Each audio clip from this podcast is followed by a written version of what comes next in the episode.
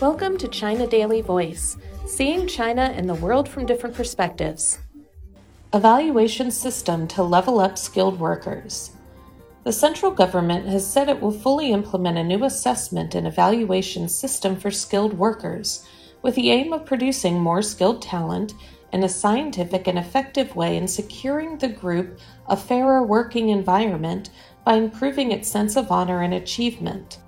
The Ministry of Human Resources and Social Security recently released a guideline clarifying that the employers of skilled workers and officially authorized social training organizations can provide assessment and evaluation to those who have the abilities and desire promotion. The guideline has set up a new professional title system with eight technical titles under which skilled workers can rise up from being a basic apprentice to the highest level of chief skilled worker. The nation will standardize technical professions by improving the evaluation system and skills assessment according to the guideline, and workers' ethics and spirit of craftsmanship will be included in their comprehensive evaluation. In the 1950s, the nation planned on an assessment system for skilled workers with eight professional grades. The system was later simplified to five levels in the 1990s, said Fan Wei, a researcher from the Chinese Academy of Personnel Science. According to Fan, the evaluation system for skilled workers has changed over the past few decades.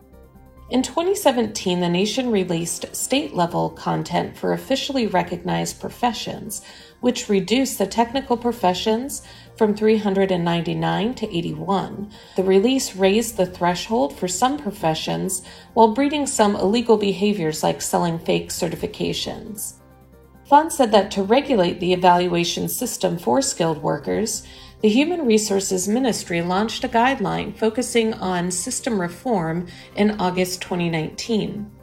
Progressive steps have been in place since 2020 to build up a scientific and ability driven system to evaluate skilled workers and facilitate their job promotions.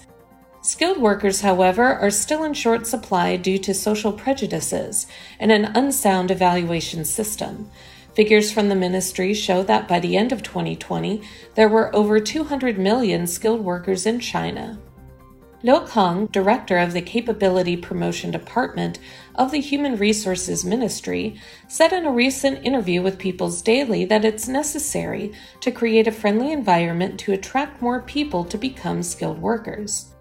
Liu said that the new assessment system aims to optimize the working environment of the group by creating a smooth promotion channel and increasing their salaries in accordance with the evaluation results.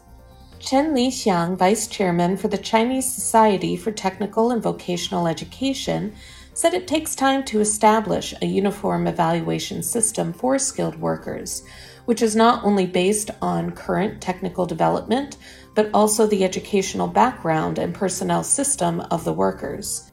The emergence of digital technologies has meant there are higher requirements in terms of skills. He said the newly released eight level evaluation system will allow the skills of workers to adapt to the nation's needs and in turn lead to more knowledge and innovation.